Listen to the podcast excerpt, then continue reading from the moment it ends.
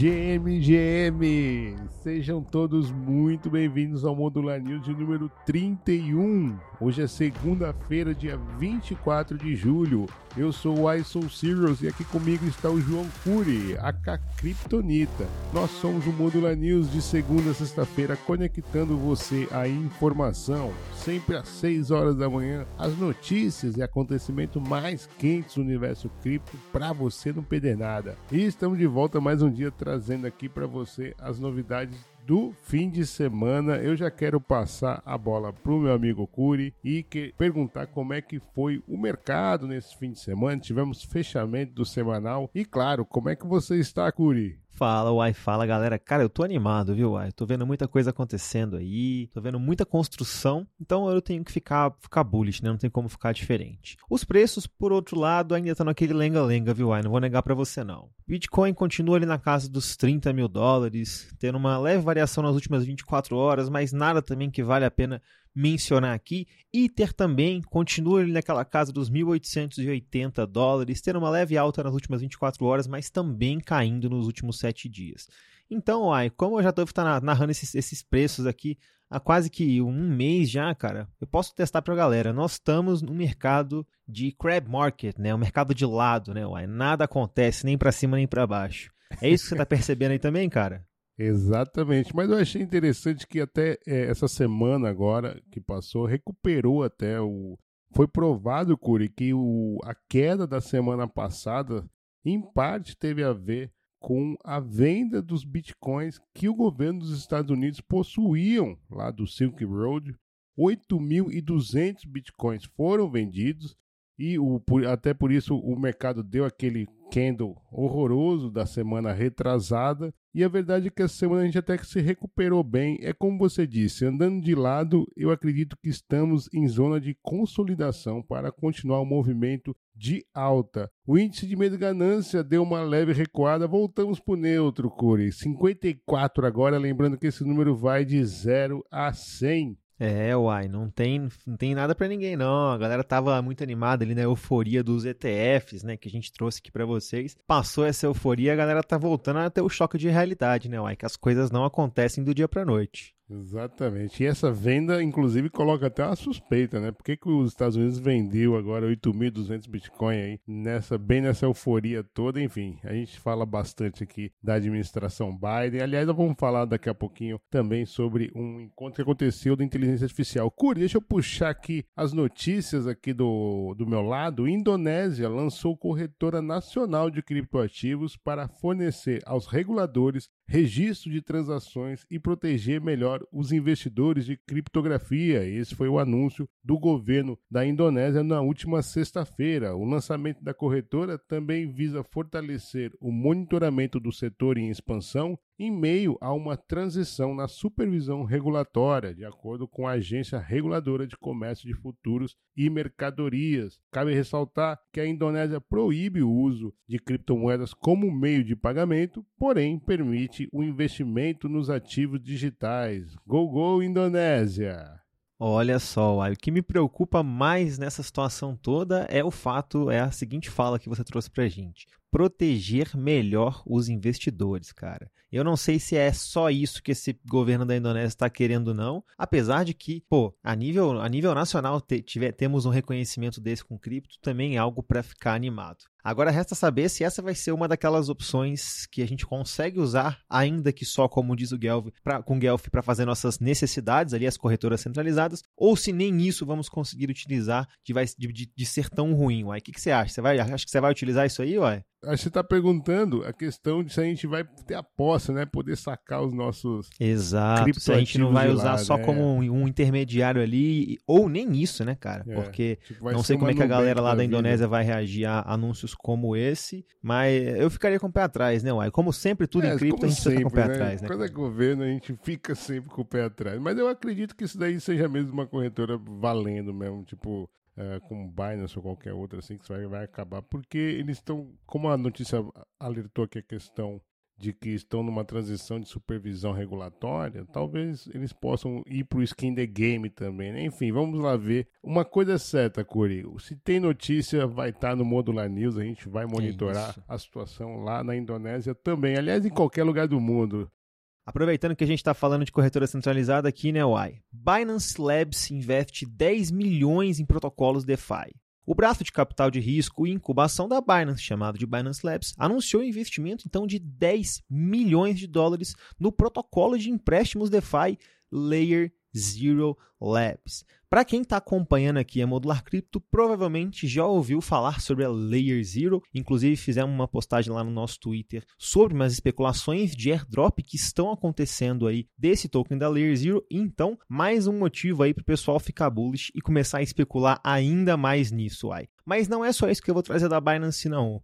Tem mais coisa aqui. Além disso, a Binance na França publicou o relatório de contas de 2022 só que fechou o ano passado com perda de 4 milhões de dólares. Então, a situação, por mais que por um lado ali no braço de capital de risco temos movimentações de alto valor financeiro, por outro lado a Binance na França está sofrendo bastante, uai.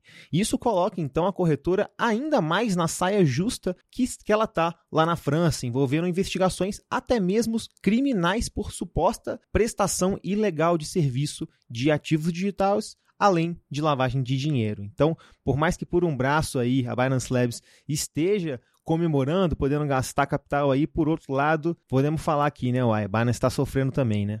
A gente trabalhar com notícia do criptomercado é isso, né, Curi? É uma, é uma boa, outra ruim. Não tem como. A gente né? não sabe se sorri ou se chora, mas é muito legal você trazer esse ponto aí da questão do possível airdrop que pode acontecer aí na Layer Zero. Então, mais 10 milhões aí para Layer Zero.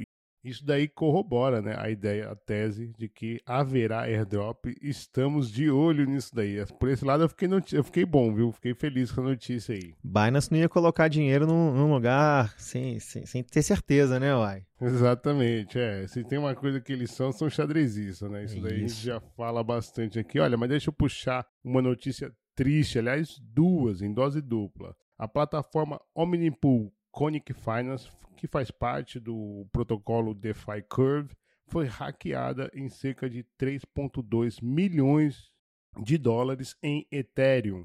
O ataque foi resultado de uma exploração do novo contrato Curve LP Oracle V2, de acordo com análise inicial da PeckShield, empresa de segurança de blockchain, que é uma das empresas mais faladas aqui no Modular News. Quase todo o valor roubado foi enviado para um novo endereço Ethereum em uma única transação. A Conic Finance confirmou o hack e está investigando o incidente, mas como eu falei, não é o único. A plataforma de pagamentos cripto Alfapo teve mais de 31 milhões de dólares drenados em suas carteiras quentes na rede Ethereum, Tron e Bitcoin. A quantia exata de Bitcoin roubados ainda é incerta, o que pode significar que os números possam ser ainda maiores. Acredita que a falha de segurança possa ter causado por vazamento de chaves privadas. A plataforma conhecida por ser um gateway cripto para várias plataformas de jogos de azar.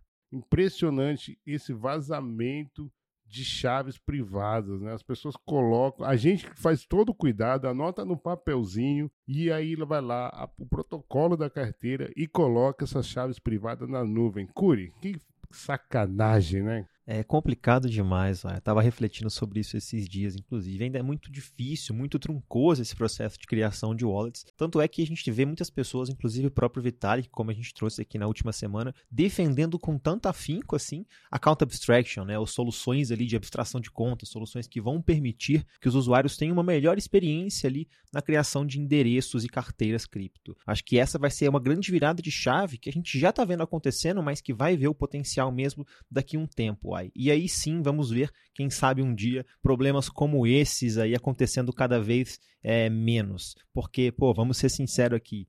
Só num, num, num, Modular News trazer que quase, 30, quase 35 milhões de dólares foram roubados é triste, né, Uai? Não tem como, não tem como negar isso. Cara, eu vou puxar uma aqui, uma, uma bem legal. Ah, essa aqui a galera vai vir em primeira mão. Tenho certeza que isso aqui ninguém, nenhum outro local no Brasil está comentando. O ah, Hackathon do IF Global Paris se encerrou e, já, e, os finalistas já foram escolhidos, uai. Dentre os 13 projetos, a gente tem bastante solução extremamente interessante, né? Tem solução envolvendo inteligência artificial e cripto, solução de privacidade para transações, redes sociais, muita coisa envolvendo o ZK dentre outros projetos super interessantes, né? E um dos que eu mais gostei, eu acho que você também compactua comigo, foi o ZK Microfone, ou Microfone Zero Knowledge. O primeiro microfone capaz de gerar provas Zero Knowledge do mundo. Então, só para explicar um pouquinho aqui para o pessoal, dentro do IF Global Paris tem um hackathon, que é uma espécie de momento onde diversos grupos de pessoas podem construir projetos ali envolvendo cripto e outros temas específicos. Os hackathons são bastante valorizados mundo afora aí no universo cripto e vários projetos que a gente vê hoje rodando aí, inclusive, por exemplo, a Uniswap, foram oriundos de hackathon lá atrás. Então é de grande importância, de grande valia os hackathons para o ecossistema. E esse projeto do ZK Microfone busca basicamente proteger a autenticidade e a privacidade utilizando os ZK Snarks. Por, isso por meio da criação de um microfone que consegue atestar se uma gravação é verdadeira ou não. Além disso, segundo a descrição do projeto, ele conseguiu criar uma forma de que, ainda que um áudio seja editado e algumas informações sensíveis sejam retiradas da gravação, o áudio ainda assim consegue ser verificado como verdadeiro por meio de Zero Knowledge Proofs.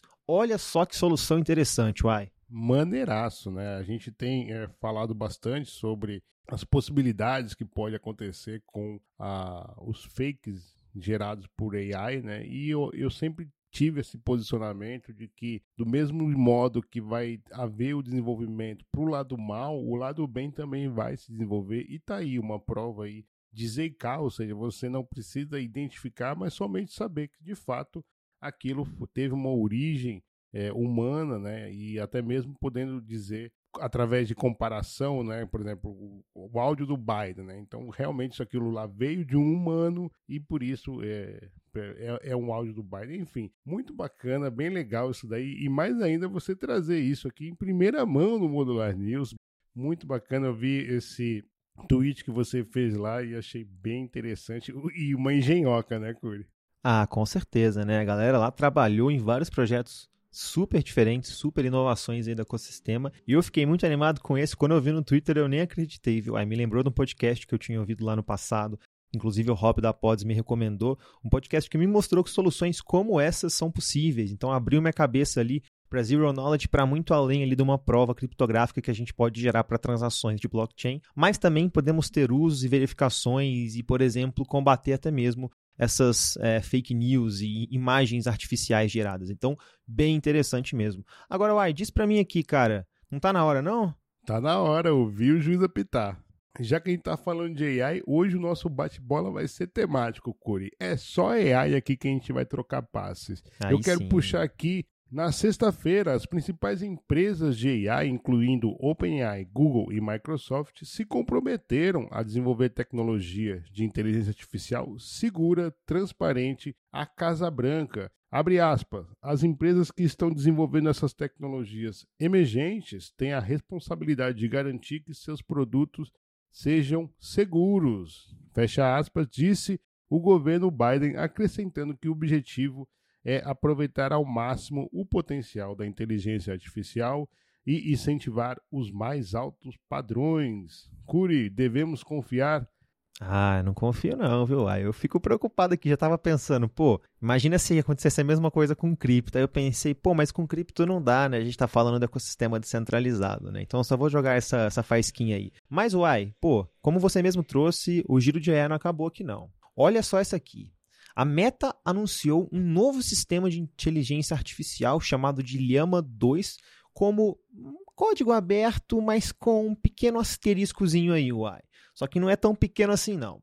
Isso porque empresas com mais de 700 milhões de usuários ativos mensais, como por exemplo a Google, a Amazon e Apple, devem obter permissão expressa da Meta para usar essa tecnologia de inteligência artificial comercialmente. De acordo com a Open Source Initiative, basicamente a iniciativa ali de open source, a rede que controla isso tudo, As verdadeiras licenças de código aberto devem permitir que o software seja usado, modificado e compartilhado por qualquer pessoa para qualquer finalidade. Especialmente, eles não podem discriminar contra pessoas ou grupos ou campos de atuação. Então é open source, mas não é, né, Uai? é o open source com half source, né? Tipo, é half source, isso. E é, por isso, e é por isso que eu perguntei até se a gente pode confiar naquela primeira notícia, né? Porque é impressionante, né? Elas falam, não, tá bom, vamos, vamos fazer transparente e tal. Inclusive, estou aqui abrindo o meu código e quando você vai ver, na verdade, ele tem ali né, um asterisco de que você pode usar caso você. Ou seja, ele quis dizer, quis é, limitar isso para as concorrências, né? Então. Exatamente. Bom, deixa eu puxando aqui ainda, continuando. Nessa semana, se você tem Android, fique atento que na Play Store já pode ter o Chat GPT. É isso mesmo, o lançamento do aplicativo nativo para Android e iOS desde maio coloca a OpenAI em competição direta com o Bing Chat da Microsoft, que utiliza também a tecnologia GPT-4 da OpenAI, e era uma forma de testar o modelo de linguagem sem utilizar o navegador da web. Então, o Chat GPT vai ser liberado para Android essa semana, Curi. Aproveitando que a gente está falando então nesse nosso giro, tem uma aqui muito legal envolvendo inteligência artificial e o mundo da música, meu caro. O CEO da Recording Academy, Harvey Mason Jr., defende a medida para permitir músicas assistidas por inteligência artificial em indicações ao Grammy, mas disse que é preciso uma supervisão nisso. O Modular News, como sempre, deu essa notícia em primeira mão no mês passado e foi a primeira vez que o CEO da Recording Academy deu declarações ao público sobre a permissão de uso de inteligência artificial para o Grammy. Abre aspas. Ainda acredito que a criatividade humana é a expressão máxima da criatividade, disse Mason ao portal Decrypt. Mas também acredito que a tecnologia sempre participou da amplificação da criatividade, não substituindo, mas amplificando. E quando questionado sobre a detecção do uso de inteligência artificial, ele disse que ainda contará com a boa fé dos artistas. Segundo seu pronunciamento, ele ainda disse que estamos investigando e vamos utilizar os dois. Acho que vamos chamá-los de sistema de honra, para que pessoas sejam francas sobre o que a inteligência artificial está fazendo e o que a inteligência artificial não está fazendo. Olha só essa aqui, uai. Se o próprio CEO disse que vai rolar, é porque vai rolar mesmo, né, uai? Exatamente. E eu achei interessante isso, porque assim, já que ele falou, olha, tá permitido participar de é, o AI aqui no Grammy, não, então pode dizer pra gente, né? Então realmente ficou aí um pouco assim, não tem, a não ser se o artista se sentir intimidado, achar inferiorizado ao dizer né, que ele fez aquela música com inteligência artificial. Enfim, eu acho que ainda nesse momento ainda existe um certo preconceito, né, quando você fala, ah, fiz esse artigo com inteligência artificial. Mas com o passar do tempo isso vai ficar super normal e acho que as coisas vão ser colocadas nos seus devidos lugares e utilizar a inteligência artificial como um modelo de ferramenta, não como uma substituição, como disse aí o CEO da Record Academy, Harvey Mason. Concordo com ele. Bom, deixa eu seguir aqui e uma, uma pancada agora para os artistas humanos que abriram uma batalha legal contra a indústria da inteligência artificial nos Estados Unidos.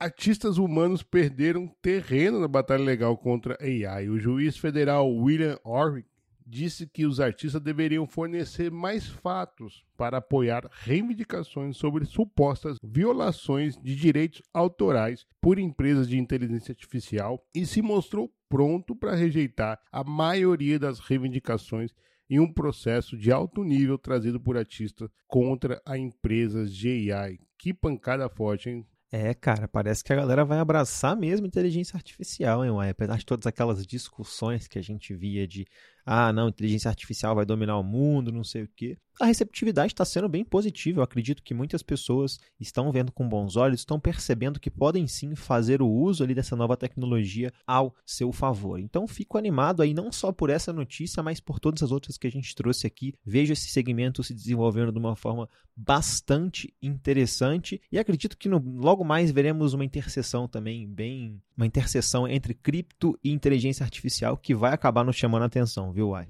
Com certeza, cara. Isso daí é, esbarra num, numa questão muito é, filosófica até, né? Porque você vê várias vezes um quadro do Picasso e de repente você faz um quadro inspirado no Picasso, não significa, não significa que você necessariamente plagiou o Picasso, né? E acho que é, é aí que está a questão e acho que é isso que o uh, juiz trouxe aí. Eu, mas eu resolveria isso de uma maneira um pouco mais simples, sabe, Curi? É, olha, toda arte gerada por inteligência artificial é domínio público. Pronto, mete tudo isso daí, já vai ser radical mesmo, assim, já vamos abrir logo os, as caixinhas da Pandora, sabe? E assim, opa, utilizou aquele artista tem uma arte lá que foi utilizada no, no teu banco de dados, pronto, tá aqui uns royalties aqui para você e resolve a situação. Aliás, o cripto tá aí justamente para também ter os royalties, né? Tá aí os NFTs, que é uma das belezas do NFT, justamente você garantir que o secundário,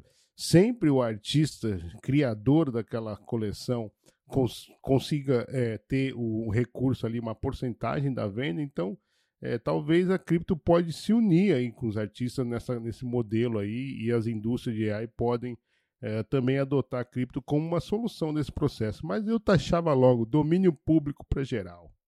É isso, é muito bem colocado. E antes da gente acabar aqui também, uai, temos que trazer alguns avisos aqui para a galera. O primeiro deles é sobre o nosso NFT, né, Uai? Estão chegando aí, estão chegando aí, estão chegando com tudo. Dia 31 do 7, então se preparem que teremos o lançamento da nossa primeira coleção de NFTs aí. Mas não é só isso, viu, Uai? Fiquem de olho no nosso Twitter que mais informações estão sendo já divulgadas por lá. Inclusive, eu ouvi dizer que tem um tal de detetive Pepe lá no nosso Twitter com uma história bastante intrigante. É isso mesmo, Uai? É o famoso Pepe Holmes, vai dar um rolezinho aí na cidade da Modular Crypto. Eu tô bem ansioso, já vi alguns sneak peek. Aliás, pessoal, você deve estar tá tão ansioso, curioso quanto eu, porque eu também eles estão guardando as sete chaves essas artes, liberaram algumas coisinhas aí que vai aparecer. Então eu também vou estar tá ligado no Twitter da Modular Cripto a semana inteira, porque eu quero saber. E isso, claro, né?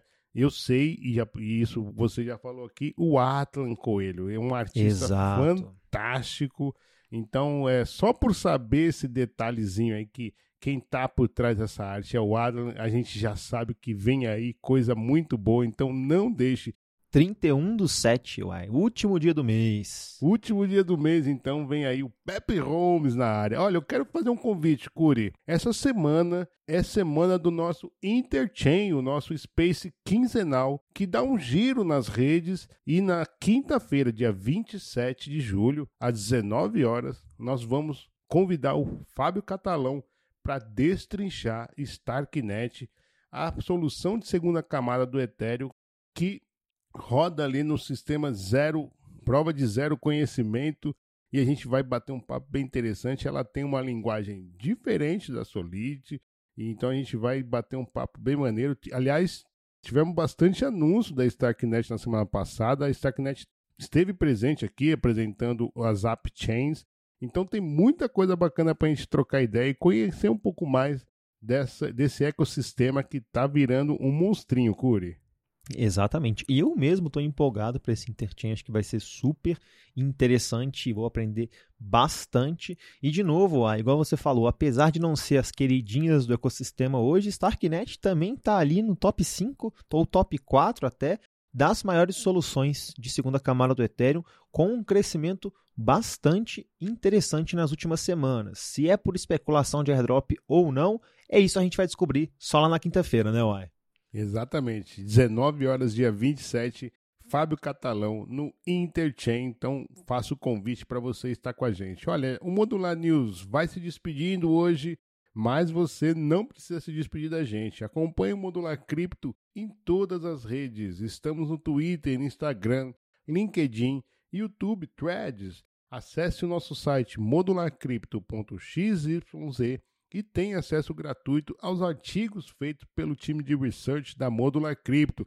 E se você perdeu qualquer notícia da semana passada, corre lá no site modularcrypto.xyz e leia o resumão da semana passada feito especialmente para você que se desligou do criptomercado da semana passada, não tem problema. Corre lá, Modular Crypto XYZ e tá lá todas as principais notícias selecionadinhas para você. Curi, eu vou ficando por aqui.